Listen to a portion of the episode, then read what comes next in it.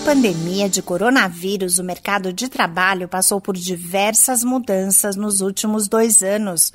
Profissionais tiveram que se adaptar aos modelos remoto e híbrido, aos avanços na digitalização, entre outras novidades. Viagens de negócios foram substituídas por reuniões virtuais e a volta aos escritórios é com o uso de máscara.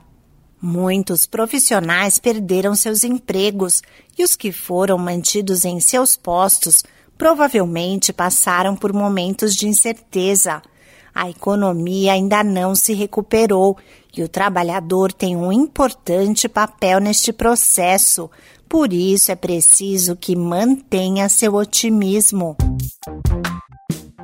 Olá, eu sou a Sig Aikmaier e no Saúde e Bem-Estar de hoje, a psicóloga clínica Vanessa Gebrim e um dos criadores da startup de saúde e bem-estar nas empresas Vic, Tomás Camargos, falam das medidas para manter ou recuperar a motivação no trabalho. A psicóloga Vanessa Gebrim diz que neste período de enfrentamento da pandemia, é normal o profissional perder o ânimo. Fica mais difícil manter o foco nesse momento. Mas tem algumas ações que contribuem para que esse momento passe de forma mais leve, como lidar com as emoções e também organizar os pensamentos, fazer atividades nas quais a pessoa se sinta orgulhosa dela mesma, isso também ajuda muito. E ter em mente que toda crise é passageira e que tudo isso vai passar. Por mais que você goste do seu trabalho, é sempre importante você estabelecer limites para suas atividades, evitando que elas se sobreponham às suas horas de descanso. Também é muito válido investir no autoconhecimento para você identificar as alterações importantes do seu comportamento.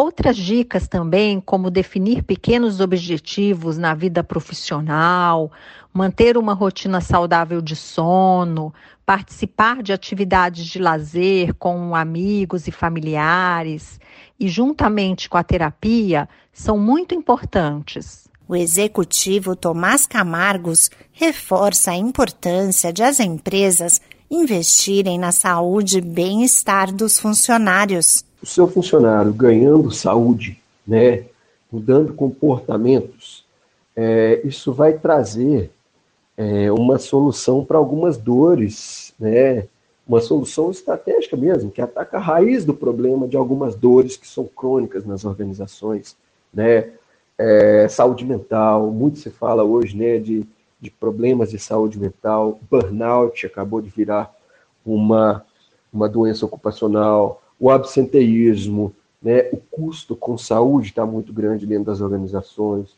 a parte de clima organizacional, integração e retenção de talentos.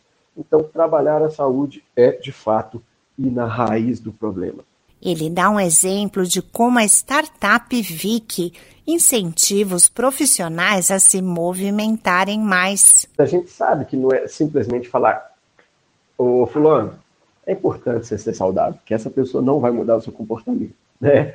Então, o programa da VIC, ele estimula as pessoas, ele empurra as pessoas, ele provoca as pessoas, né?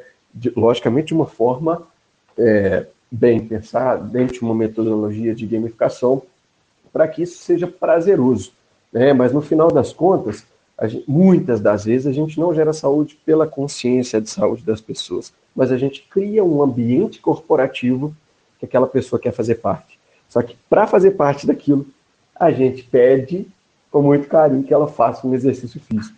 Logicamente, todo mundo consegue participar, tá? A gente não valoriza performance. Então, a, a maratonista da empresa vai participar em nível de igualdade com a pessoa que está sedentária, que resolveu uh, pular corda na sala de casa. O CEO posta uma foto fazendo uma caminhada. Uh, eu quero saber o que está acontecendo, todo mundo está falando isso. O meu colega de setor posta uma foto uh, fazendo a luta que ele sempre fez a vida inteira, ou comprou uma bicicleta, ou começou a fazer uma caminhada no seu bairro, as pessoas gostam dessa interação, né? Então a gente começa a provocar as pessoas, a estimular, a gerar curiosidade através desses estímulos. Os exercícios físicos somam pontos e até prêmios em reconhecimento ao empenho e esforço do participante. Os resultados para a saúde e o bem-estar são diversos e refletem positivamente na vida profissional. Esse podcast é uma produção da Rádio 2.